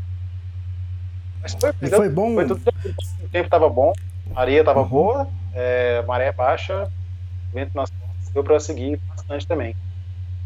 Beleza, pergunta? Tá, não. É, e foi melhor caminhar sozinho? Que aí você pode impor o seu ritmo mesmo, né? É, é foi, nesse sentido, sim, foi melhor caminhar sozinho, porque exatamente eu estava fazendo no meu ritmo. É, só a, o dia anterior foi legal ter gente para conversar um pouco durante o dia, né? Mas como ah, no meu planejamento eu fui sozinho para fazer sozinho, estava esperando ficar sozinho mesmo, então eu estava ter ficado sozinho nesse dia foi tudo ok, estava dentro do que eu esperava. É, e foi, foi, é, de fato, foi legal fazer é, as coisas mais no meu ritmo mesmo. E nesse dia, na, tipo, eu consegui, tipo, também andei, tinha planejado andar 30 km, acabei andando uns, uns 36 km. É, perdão, dia 4, não, eu andei, foi na terça-feira, eu andei 42 km, no caso, em vez de conseguir andar, adiantar um pouco do, do programado já. Isso, isso foi bom também. No final das contas, isso, isso se provou sendo é, bastante bom. Foi... É, então, aqui também já, é, já era o quarto dia, né? Você já estava mais acostumado com a trilha, o corpo também já estava mais acostumado e ainda caminhando sozinho, aí você pode colocar um ritmo melhor ainda, né? Sim, sim. E é bem impressionante mesmo. É, de, novo, minha primeira experiência desse de coisa. Então foi bem impressionante mesmo. Chega no final do dia, você está cansado, aí você deita e dorme, e no outro dia tá, tá bem, assim, dá para andar de novo mais vários quilômetros, assim. É, isso é uma coisa, acho muito legal mesmo, assim, do, do, do corpo humano, né? Então, foi, foi, bem isso mesmo, deu para deu pra andar esses esse, quilômetros foi, foi não, não tava, tipo, destruído, acabado no final do dia. Obviamente cansado, mas dentro do, do normal, assim, ainda também. E foi legal também acampar é, selvagem, selvagem valendo, sim, sozinho, sem nenhuma estrutura além do que eu tinha levado, né? Consegui acampar numa areira de uma tem uma, alguns trechos da travessia, assim, a oeste da travessia tem uh, uns trechos com uma floresta de com floresta de pinheiros. E aí eu consegui acampar numa clareira nessa floresta de pinheiros. E, e foi legal também, porque quando eu cheguei, eu, que eu cheguei numa clareira, vi as árvores caídas que estavam protegendo ali do. É, ah, vou ficar por ali. Olhei o lugar, tava, vi onde tinha uma grama mais, mais reta, né, para conseguir também colocar um lugar legal para jogar. E tinha acabado de falar, vai, vai ser aqui. E aí eu olhei assim para a floresta e saindo da floresta de um, um bando, lembro agora o coletivo de cavalos, mas saiu um bando de cavalos selvagens da floresta, assim, com égua, com potrinho e tal. E bem, muito bonito, sabe? Os cavalos com a cara de. todos com cara de saudáveis, assim, tudo bem. Então, então, então bem. Foi bem legal isso também, tipo, ver eles, eles saindo. Acampei, montei barraca, é, tava fazendo a comida. Enquanto eu tava comendo, eu vi um. Lá de sorro, que é uma um cachorro do mato, meio, meio que raposa, com, com as pernas meio compridas assim, com as patas compridas. E, e veio, saiu também da floresta, veio mais ou menos na, não na minha direção, mas passou perto assim, e acho que ele não me viu, porque deve ter talvez sentido o cheiro, mas não sei. Ele estava vindo, a hora que, ele, que eu me mexi para pegar o bastão, só por, por via das dúvidas, né? Resolvi só alcançar o bastão de caminhada, para deixar perto de mim, caso, caso o, viesse na minha direção, só para assustar o bicho, né? E aí, quando eu me mexi, ele me viu, assustou, deu um latinho meio assustado assim, deu uns pulos. Aí ele parou, olhou para mim e tipo, viu que falou: Não, beleza, isso aí não, não precisa me preocupar com essa, com essa criatura aí, não. Aí ele seguiu o caminho dele, mas foi legal também. E eu acho que isso é uma coisa é, que foi legal de, ter, de estar sozinho. E aí eu tava, tipo, eu não tava conversando com ninguém, não tava fazendo barulho. E aí deu pra ver mais desses, desses bichos assim. Eu, esse era um animal que eu não esperava encontrar e que eu fiquei feliz de ver também. Porque ah, legal. acho legal de ver esses, esses bichos assim na natureza. Sim, fantástico. O coletivo de cavalo é cavalaria, né? E... Mas. Ah, legal. Você viu um zorro, então. O zorro é tipo é um lobo. Que, quer dizer, se for na Argentina, é, é um lobo, né? E... Mas que legal, que interessante. É, é, um, é um canídeo aí, exatamente o que, que é. é. Sim. e ainda, se é um se é parente de lobo, se é mais cachorro, mas. É, uhum. mas é, é, um mamífero desse aí que a gente. Era, era bonitinho, assim, não, não, não, não, não, era uma coisa amedrontadora, mas assim, é um bicho selvagem, Sim. né? Melhor você, uhum. você conseguir colocar uma distância entre o bicho selvagem e você, se necessário. Por isso que eu alcancei o bastão de caminhada ali, só pra, só pra garantir. Legal. Legal. É, e o bastão de caminhada foi útil? Foi útil. É, alguns trechos que eu usei de usar, andar mais na areia fofa, né? Foi, foi bastante bom mesmo para ajudar a, a impulsionar. E mesmo na teve alguns momentos do dia em que a maré está retrocedendo ainda, então você tem que meio que se você está andando, tipo, digamos assim, em linha reta, se você vai um, dois metros para a direita, um, dois metros para a esquerda, tem diferença de, da areia ali. Então tem horas que você tem que Sim. meio que testar ali. Você vai, ah, andei um pouquinho para cá e testa, e aí nessas horas também o bastão ajudou. Eu andei com o bastão o tempo inteiro e achei que foi bem, não, como não tinha subido e descida, acho que não foi tanto para aliviar o joelho assim né, na carga, mas para ajudar na, a impulsionar mesmo e gostei da experiência. É a primeira vez que eu usei dois bastões de caminhada e gostei, é, recomendo também para quem quiser. Ajuda, ajuda bastante mesmo na, na a te impulsionar para frente mesmo. Sim. Você falou que você é de Goiânia, né? Isso. Tá. Mesmo sendo de Goiânia, já agora a gente vai começar o quinto dia, né, de, de trilha, na quarta-feira. É, mesmo sendo de Goiânia, só de bater o olho você já devia estar expert na areia, saber se ela estava mais fofa ou mais dura, onde você deveria caminhar ou não. Sim, sim, é. é tem diferença, diferença de cor, a diferença, olha, é, dá pra você tem essa diferença mesmo. A, a, quando ela tá, chega mais perto da água mesmo, tem horas que você fala, não, beleza, tem que dar uma testada porque ela parece igual. Mas dá pra, uhum. dá pra, dá pra saber a diferença, assim, com, com tranquilidade. Você olha, depois de, uns, depois de um dia, você olha e fala, não, é, é, é por ali que eu vou. E, e é mais fácil de, de reconhecer e de, de andar mesmo. Tá. Quinto dia, que hora que você saiu pra trilha? Ah, quinto dia também, eu acordei, acabei saindo também acho que eu não lembro de ter visto exatamente, mas era entre seis e meia e sete horas. Então vou botar que eu saí às sete, porque eu estava planejando meu é, aquelas duas horas que eu falei, mais em cima de, de, horas, o máximo possível em cima de hora redonda, pelo menos a princípio. Uhum, acho sim. que eu acabei saindo umas sete horas. É, ah, legal. O sol nascer, e foi legal que deu para ver o sol nascendo esse dia. É, bem bonito também, tipo, ver o sol nascer do mar é, é, é uma coisa maravilhosa. É, tomar café com tranquilidade e, como estava mais um lugar com mais grama também, não, não precisei preocupar em tirar tanta areia da barraca também. Ah. É, não tem, muitas, não tem muito escapatória isso daí, vai entrar Sim. areia na barraca. Legal, é bom. Quinto dia você voltou, você caminhando sozinho, voltou ao seu ritmo de acordar cedo e sair cedo, né? E outro lance que você falou legal que é, o lance de ver o sol nascendo, né? Que o sol nasce no mar. Sempre quando você fala oeste, né? Você está falando para dentro do continente. E eu lembro que quando eu era mais jovem, tinha uns 18, 17, 19, 20 anos, é, a gente queria, eu tinha um amigo que morava na. tinha uma casa na praia, a gente sempre passava o ano na praia, né? E a gente sempre queria passar o ano, é, ver o sol nascer no, no, primeiro dia do ano. E eu lembro Sim. que a primeira, o primeiro ano que a gente fez isso, foi lá, passou Réveillon, tudo, aí ficou lá na praia, conversando, conversando, até dar cinco e pouco, aí quando vai ver nublado e nada de sol. Falei, cara, aí fomos no, no ano seguinte, mesma coisa e Réveillon, tudo, aí quando dá cinco e pouco, nublado. Aí no terceiro ano em sequência que a gente foi acabar vendo o sol nascer é, na praia, então isso é legal. Isso você viu várias vezes, então. ah, não, ver mesmo, assim, de ver, de observar, foi só uma vez. As outras vezes é. Tava, quando o sol tava nascendo, eu tava dentro da barraca ainda, acabando de fazer as coisas. Sim, Mas sim. ver o sol nascer assim mesmo foi. foi eu, eu falando, ah, quero, quero fazer isso pelo menos uma vez e consegui uhum. fazer essa, essa uma vez. Foi, e valeu a pena, assim mesmo. Valeu a pena. Bem bonito. E deu para tá, tocar mesmo, como você falou, no outro dia também, nesse dia, também deu para continuar sozinho e é, no meu ritmo também.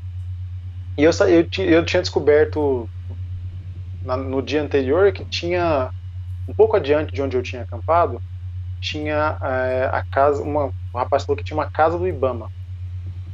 E tem uma, uma, uma estação ecológica, assim, uma estação ecológica do Taim, que tem ali perto, uhum. que é na, na região da Lagoa. E eu não sabia que tinha essa casa do Ibama, essa sede do Ibama ali próxima à praia. Então eu pensei, ah, qualquer coisa eu vou lá e passo lá para pegar água, né?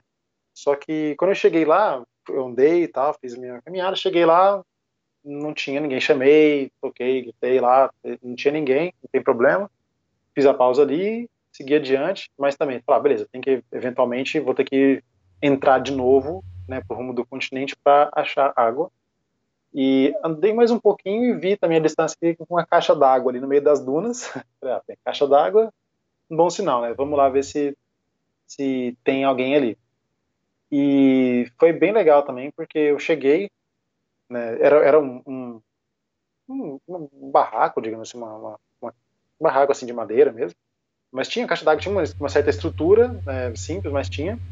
E aí tinha três, tinha três, eh, rapaz, três homens lá. E cheguei, acenei de longe e tal, e aí eles já tinham um cachorro, a cachorro já late, aí o cara já vem ver o que, que é. A cena, o pessoal já, já cena, tipo, te chamando, assim, já, tipo, opa, aquela, ele vem assim com a mão. E aí eu expliquei o que que era, né? Tipo, oh, tudo bom, boa, boa tarde, expliquei, falei meu nome, expliquei o que eu estava fazendo. Aí eles falaram, oh, não, tem, claro, tá. Perguntei se eles tinham água, né? Você, ah, posso pegar um pouquinho de água se tiver aí sobrando? Eles, não, claro. Aí eles, aí vêm e perguntam, né? Falam, ah, o que, que você tá andando? Do, do, andando? Você veio do Chuí? É, tal. no caso, eram três homens e dois deles moram no balneário do cassino, e eles estavam ali, tipo, de, digamos assim, uma semana de, de férias, alguma coisa assim. Eles têm, eles fizeram ali pra eles, tem, tinha uma cozinha, uns quartos e tal, e eles ficam lá pra passar o tempo mesmo. E, eu dei sorte que eles tinham chegado, tipo, dois dias antes, é, e aí perguntaram, e aí, aí um rapaz já jurou a cadeira pra eu sentar, e já me entregou uma garrafa, um copo na mão, falei, não, toma aí, toma aí. Aí vai perguntando e tal passa um pouquinho, ele entra lá dentro e volta, tá com um potinho de biscoito. Porém, minha mãe fala: Não, você tá, tá com fome, come aí e tal. Eu tá conversando e explicando o que estava fazendo. É, e aí um outro rapaz pergunta: Ah, mas você, você só bebe água? Você bebe água que passarinho não bebe? Como é que é? já veio e me trouxe uma dosezinha de, de cachaça já. E eu falei, moço, um pouquinho só, porque eu tenho que andar ainda hoje, né? Então vamos, vamos maneirar aí. Mas ele trouxe uma, uma dosezinha de cachaça e ficamos, ficamos conversando ali. É, de novo, a receptividade ali do, do povo gaúcho que eu, que eu encontrei, muito, é, muito marcante também. É, eu, eu, já passei por Minas, eu, de Minas Gerais todo mundo sabe que o pessoal é super né, solista tal, mas o pessoal, o povo uhum. gaúcho também é, me surpreendeu positivamente ali. Não, não porque eu esperasse o contrário, mas é só porque eu não Sim. sabia o que esperar mesmo. Uhum. E foram super, foi, foi, super legal também. E aí ele já falou: não, ó, a gente tá fazendo um almoço aqui, que isso era umas 15 para meio-dia, quando eu encostei lá. Aí ele, ah, a gente tá fazendo um almoço aqui, já fica que você come com a gente, não sei o que. Eu falei: não, não precisa. Ele, não, não, fica, deixa de ser besta, fica aí e come. tá bom, sim senhor. E aí eu fiquei, no final das contas, almocei com eles ali, aí foi um almoço de, almoço bem brasileiro assim mesmo, arroz, carne, batata, sabe? Ah, É, foi, nossa, deu uma, foi, foi bem bom, assim, deu uma animada também, não só pela comida, mas pela, pela conversa também, é, de, e, e da receptividade mesmo, assim, essa, essa troca, né? O, as- o pessoal que faz trilha, principalmente nos Estados Unidos, eu acho, mas se não me engano, o, o, Dani também mencionou lá da Nova Zelândia, eles mencionam muito os Trail Angels, né? Que o pessoal que dá suporte para os caminhantes, Exato. esse tipo de coisa, que fazem isso como, assim, ativamente sabem que estão fazendo e, e se prontificam a fazer para os caminhantes. E ali no caso foi, foi basicamente isso, só que sem a, a, a intenção original deles, eu acho. Mas foram ali, Uhum, atuaram como como perfeitos assim trail angels também é, de, verdade. de tudo, tudo que tipo, eu, só, eu queria de verdade eu só queria água e eles já sentaram já fizeram sentar ali com eles e tal ficamos trocando trocando ideia me ofereceram comida e, e, e esse quentinho no coração também É, foi muito foi muito bacana mesmo essa, essa experiência ali Aí seguiu. E aí é, segui. Tive que deixar esse pequeno paraíso para trás e seguir e continuei so- sozinho mais um, mais um tanto. Eu até falei para eles, falei, gente, eu tenho que, eu- se eu não sair agora, eu vou ficar aqui mais uns três dias com vocês. Eles falaram, não, fica aí, tem lugar. Não, gente, eu tenho, tenho, tenho, tenho um planejamento, tenho que seguir e tal. E, e toquei adiante. E segui mais um, um- Tinha olhado no mapa e falei, ah, devo acampar nessa região aqui, num lugar que ainda tinha é, essas florestas de, de, pinheiros que eu tinha mencionado, de novo para poder né, me proteger do vento. É, também é mais fácil montar barraca e prender a barraca no chão, num lugar que tem mais grama, um chão mais firme do que em areia. E Uhum. fiz um, um planejamento ali, e quando foi chegando lá, eu, eu tentei caminhar todos os dias, assim, tipo, até umas 5 e meia, para poder ainda montar acampamento com luz do dia, com tranquilidade, sem precisar é, ficar usando é, lanterna de cabeça, né, para poder ver onde o melhor lugar no chão e tal. E aí quando eu segui para desviei assim do, do caminho norte de novo, segui para oeste para poder para poder achar um lugar para ficar, é, vi uma outra caixa d'água. Eu falei, gente, isso não tá no mapa. Eu tinha conferido antes, isso não tava no mapa mesmo. E aí, de novo, falei, ah, vou, beleza, né? Vou passar por ali e seguir meu caminho. Aí, de novo, veio o cachorro latindo, aí a pessoa apareceu, e aí a chamou falei, tá bom, eu fui lá conversar com o senhor. E era um senhorzinho, um senhorzinho pescador, mas que deve estar lá desde que a praia é praia também. É, e aí eu perguntei, ah, tô, tô procurando um lugar para acampar aqui, tudo bem se eu for ali na- nas, nas árvores, né? o senhor sabe se tem algum problema, porque já que ele estava ali, eu não sabia se era propriedade dele, é, não tinha demarcação nenhuma, não tinha cerca nem nada, aí ele falou, não, não, você só vai se molhar todo, porque tem um rio ali e tal, tem um lugar melhor para ficar aqui?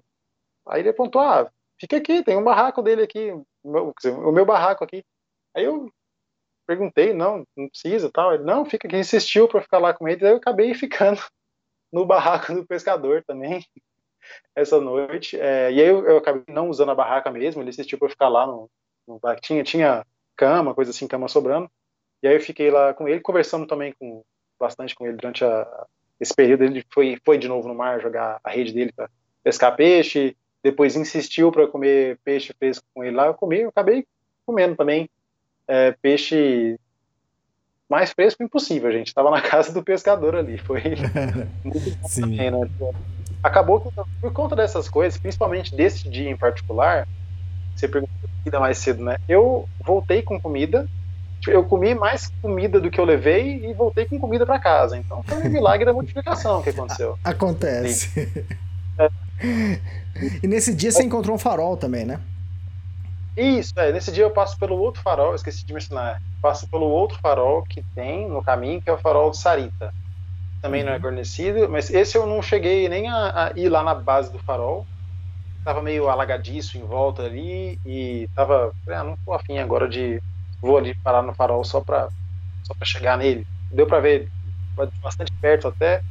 É, e do lugar onde eu fiquei acampado, no final das contas, dava para ver a luz do farol, né? Que era, era Ah, relativamente perto ali. É, então é, é legal também ver, ver isso, saber que não só durante o dia você tem essa visibilidade de alcance mesmo, mas de noite também tem uh, dá para você ver a, a, a, luz do farol bastante longe. Que bom, né? Significa que o farol tá fazendo. Tá... é, é, a função dele, né? É, os, os, barqueiros lá em alto mar devem agradecer. É, Sim, exatamente. Foi, foi essa, essa, noite foi a noite mais uh, surpreendente para mim. Esse dia, o dia inteiro no total foi o dia mais surpreendente.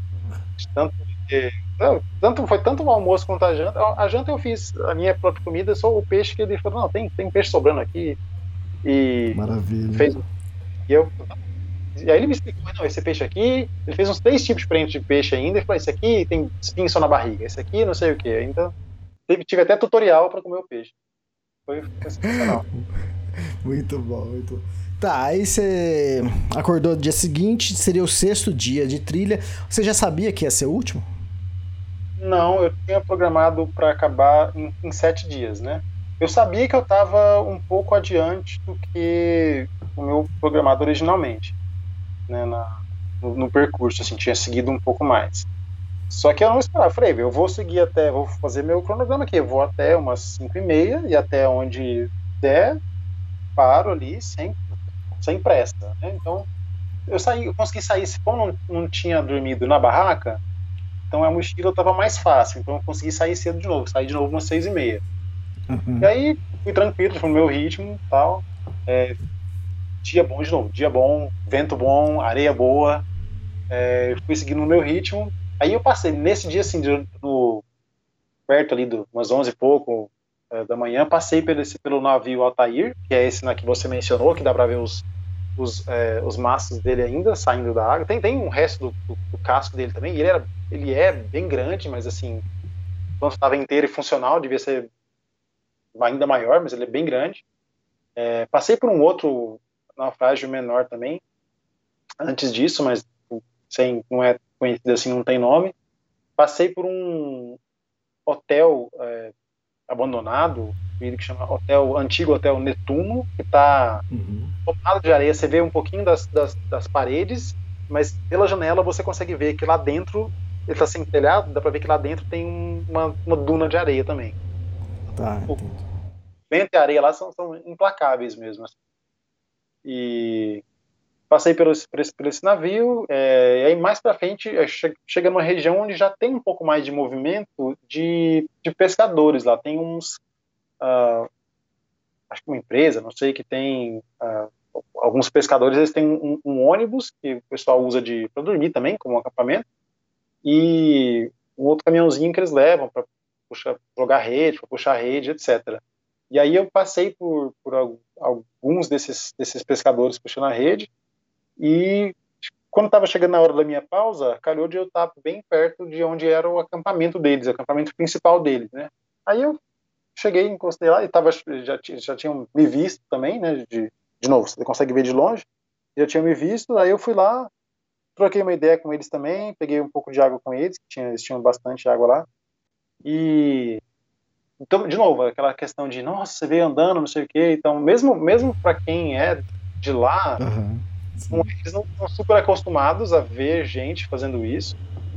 É, no caso, esses pescadores, eles eram todo, todos jovens, assim, também. Todos deviam ter entre 20 e 30 e poucos anos. E aí eles vêm conversar e ver, e ver, tipo, a mochila, nossa, tipo, que, né, que, que bicho esquisito esse, é esse aqui que apareceu no nosso meio. É, tá chegando o ET tá, aqui.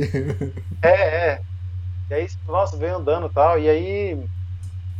Aí alguns deles perguntam, ah, você viu se tinha gente pescando lá para trás? Como é que tá o mar? Eu falei, gente, eu, eu, não, eu não, infelizmente eu não sou pescador, não sei. Eu vi gente pescando, mas eu não sei se, não sei se estava bom ou ruim ali. Eu não perguntei. É, mas todos eles super, super solícitos também, pedir água, assim, ah, Pedro, não, senta aqui e tal, senta aqui na, na mesinha aqui, você falou que você ia comer, senta na mesinha e tal, então todas, todas as interações com pessoas que eu tive foram super positivas, assim, é, pessoas mais simples, assim, ou, ou, nem tanto, também tudo, todas as interações super positivas, assim, é uma coisa, eu acho que na maioria dos casos, relatos das pessoas que eu, que eu conheço também, né, até o pessoal aqui do podcast, quando falam de, de interações com pessoas na, em trilha, geralmente são, são, boas, né? Eu não sei se no, no, seu caso também foi, você só tem experiências positivas para contar.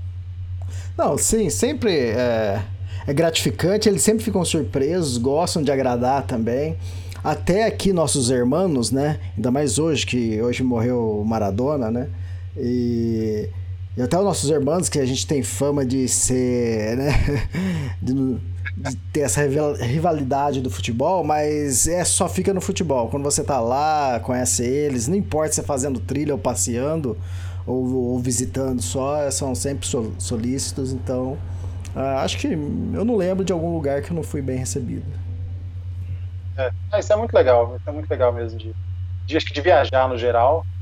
É, de principalmente que você está andando, a sua velocidade de viagem ali é velocidade de caminhada, então a, as oportunidades de interagir com, com as pessoas são, são maiores mesmo. É, eu sempre falo que não tem nada que melhor que os 5 km por hora, né? Então é a velocidade da vida. Às vezes eu brinco, eu falo isso, escrevo sobre isso também, porque é a velocidade da. Que é, o que a gente fez desde o início, né? A gente começou assim, né? Caminhando, né? Então, uma bicicleta vai passar ali a 20, 30 por hora, uma moto vai passar a 80, 100 por hora. Então, você caminhando ali, você tá no ritmo deles, né? Então é, é bem legal isso. Isso, isso é, é, bem, é bem bacana mesmo. Ah, ah nesse dia também, de manhã, antes de contar com os pescadores, ali atravessando um dos, dos, dos arroios lá, dos, dos, córregos, eu encontrei um, um, outro rapaz que tinha começado a trilha no dia anterior e estava fazendo no sentido sul. Então, é, é, é uma trilha digamos assim, vazia em relação às outras mais famosas que tem aqui no Brasil, a, Petrópolis, Teresópolis, Serra Fina e tal, mas ainda não é aquela coisa que você não vai encontrar uma pessoa fazendo. Então tem, uhum. tem outras pessoas fazendo também. Nos dois, nos dois sentidos, né? No caso aqui é uma trilha que pode ir nos dois sentidos, deu para encontrar gente nos dois sentidos fazendo. Legal. E, e a partir de que momento você falou assim, opa, acho que hoje termino? É quando eu cheguei na bem na, na beirinha sul ali, de onde eu sabia que tinha já a parte sul da cidade, ali do balneário do cassino, isso era umas quatro, acho que era quatro da tarde. Eu já tinha andado bastante e mas eu falei, olha, acho que dá para chegar hoje ainda, viu? É, uhum. tinha, eu consegui pegar, eu consegui pegar tipo sinal do celular e aí eu falei, consegui mandar mensagem para minha esposa também, né? Mandar notícia que estava tava vivo, estava bem. Não, não peguei, isso é uma coisa que eu acho que eu não falei, mas não tem sinal de celular lá no, no caminho. Talvez se você tiver vivo, pegue em alguns pontos, não é o meu caso. E então consegui mandar mensagem para minha esposa e eu olhei no mapa e falei, ah, acho que acho que dá para fazer ainda hoje. E aí foi quando eu cheguei, foi basicamente isso. Quando eu tava chegando, faltava ainda uns 12 quilômetros. Falei, eu posso. O lugar que eu tinha planejado para ficar era aqui. Era 4 horas da tarde. Falei, ah, ok, sim. Uhum. Tinha, já tinha parado 4 horas da tarde em dias anteriores. Mas eu pensei, ah, vá, até para acabar também já hoje. Você já acaba mais cansado mesmo, mas tudo bem que tá acabando. Aí foi, foi por ali que eu. Foi, foi quando eu decidi falar, ah, tá, vou, vou continuar e vou andar mais um pouco e ver como é que eu me sinto. Aí eu falei, vou até umas 5 e ver como é que eu me sinto. E andei, fui até assim que estava bem ainda. Falei, tá bom, então vamos, vamos terminar hoje. Legal. Esse dia. E, e consegui tal, eu cheguei. Aí nesse dia andei tipo, bastante, foram 52 quilômetros. Acho que foi o dia que eu mais andei na minha vida, por enquanto, Caramba. pelo menos. Show. E, e, deu para chegar lá, e deu para chegar nos, nos moles da barra, e o final, de novo também, esse, o último, os últimos, sei lá, 3, 4 quilômetros, foram super longos também, porque você consegue ver os moles da barra, você consegue ver o destino lá, e aquela coisa de é, é, quero chegar logo para acabar, mas uhum. Se acabar também, quando é que vai ser a próxima? No meu caso ainda não sei quando é que vai ser a próxima, então você fica naquele, naquele meio que naquele dilema, já termina logo, não, não termina logo, e tá vendo o negócio, o destino chegar e parece que demora para chegar. Mas foi, mas foi, foi bom, foi uma sensação boa de ter terminado, é, ter conseguido terminar, tipo, não, não, não precisei me forçar, eu tava, de fato, eu tava, tava bem assim, no, essa, essa noite depois eu tava, tipo, bem cansado, hora de dormir, tipo, mano, eu tava bem cansado mesmo e, e apaguei.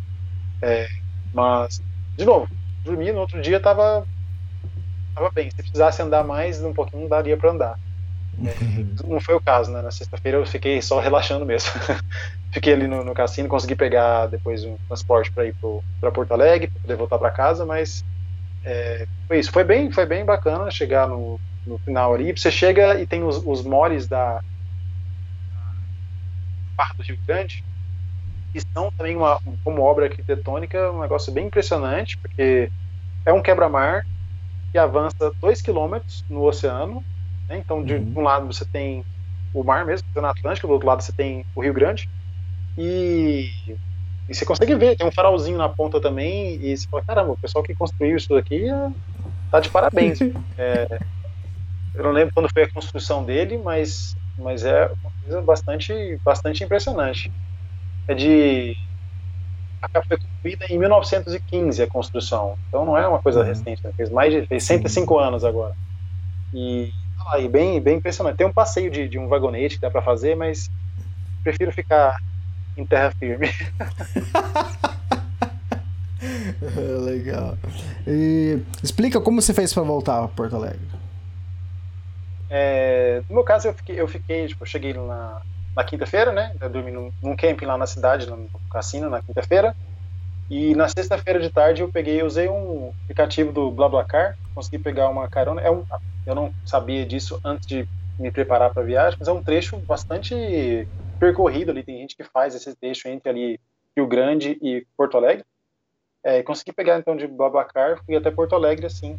E em Porto Alegre eu tinha, tinha conhecidos lá que onde eu pude ficar é, hospedado de sexta para sábado, porque meu voo de volta para São Paulo era no sábado. Uhum. Mas aí, tipo, em Porto Alegre já estava tava tudo é, organizado, né, assim, só para chegar de. Então foi isso. Eu peguei um, um, um BlaBlaCar, fui para Porto Alegre e no sábado voltei para São Paulo.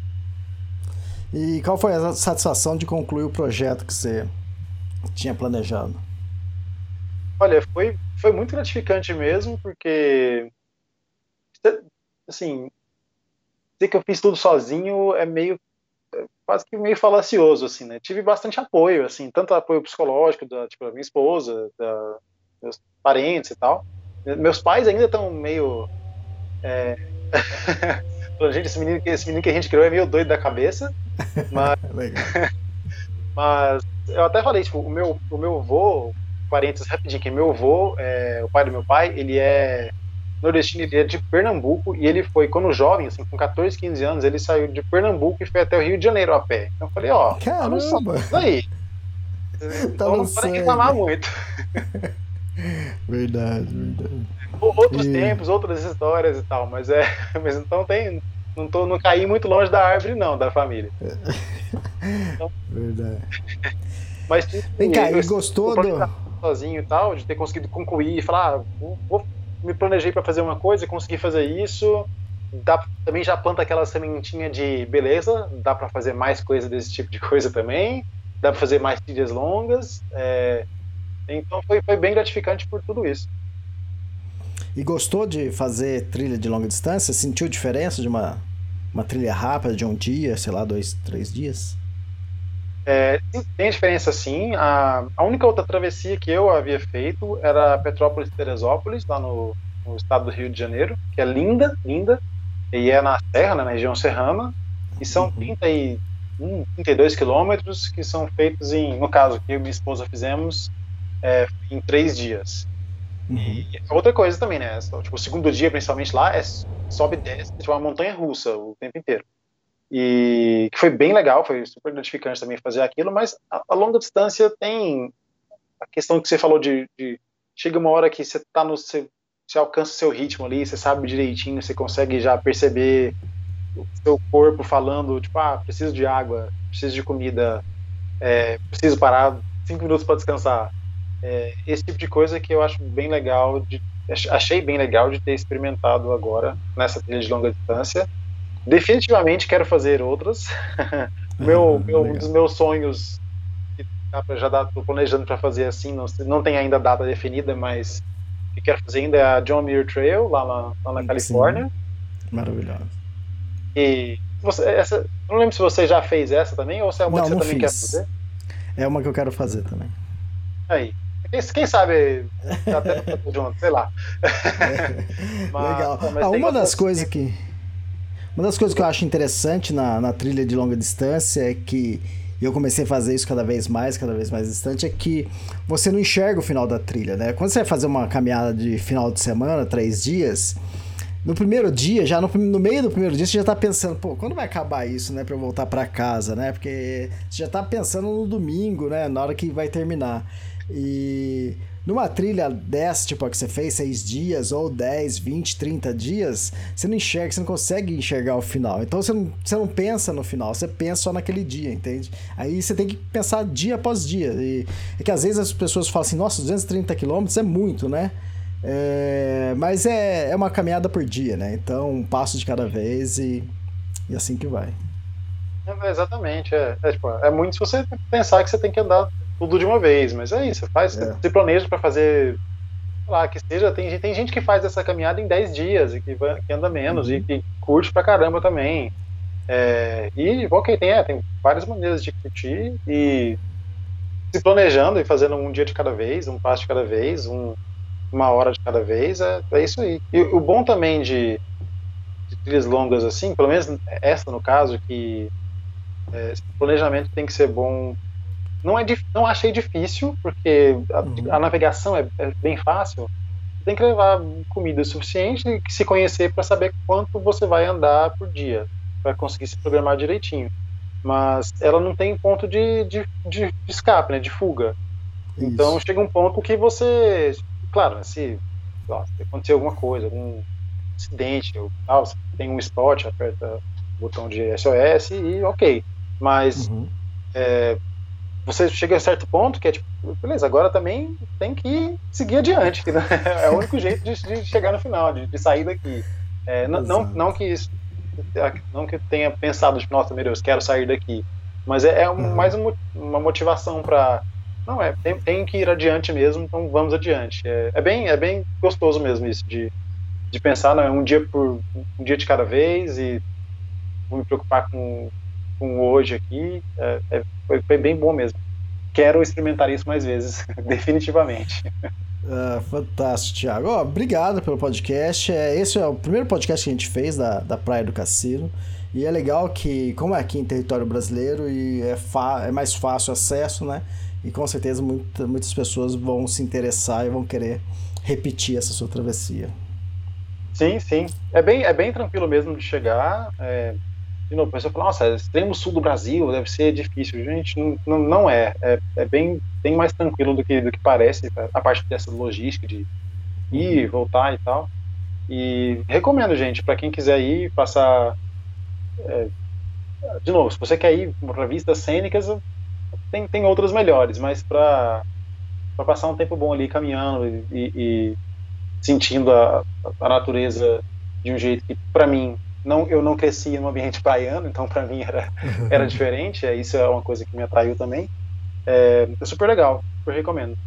Bastante boa e se tiverem experiências com é, os locais com o pessoal que mora lá o que está passando lá de veraneio e tal é, são, são pessoas pessoas dispostas a, dispostas a ajudar também então super super recomendo Fantástico. É... Não, valeu, obrigado pelas dicas. E se alguém quiser entrar em contato com você, pegar mais dicas, qual que é o seu Instagram?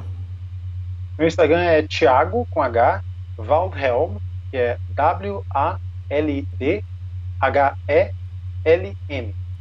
É, se não me procurar, procurar Thiago Waldhelm, tanto no, no Instagram quanto no Twitter, tô lá. Podem mandar perguntas, estou à disposição aí de quem quiser. E muito obrigado por me receber aqui, Elias, desde já. E pessoas comprem os livros do Elias. E aproveitem para concorrer a um spot. Verdade, tá, obrigado, Thiago. E eu sei que o sobrenome do Thiago é complicado, mas eu vou colocar na descrição aqui também do podcast, aí vocês ficam à vontade, vão marcar ele também, vai ficar fácil. E então até a próxima, Thiago. Obrigado e até mais. Eu que agradeço, valeu.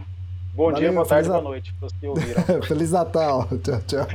É feliz, não, dezembro, tá quase aí, Feliz Natal. É verdade.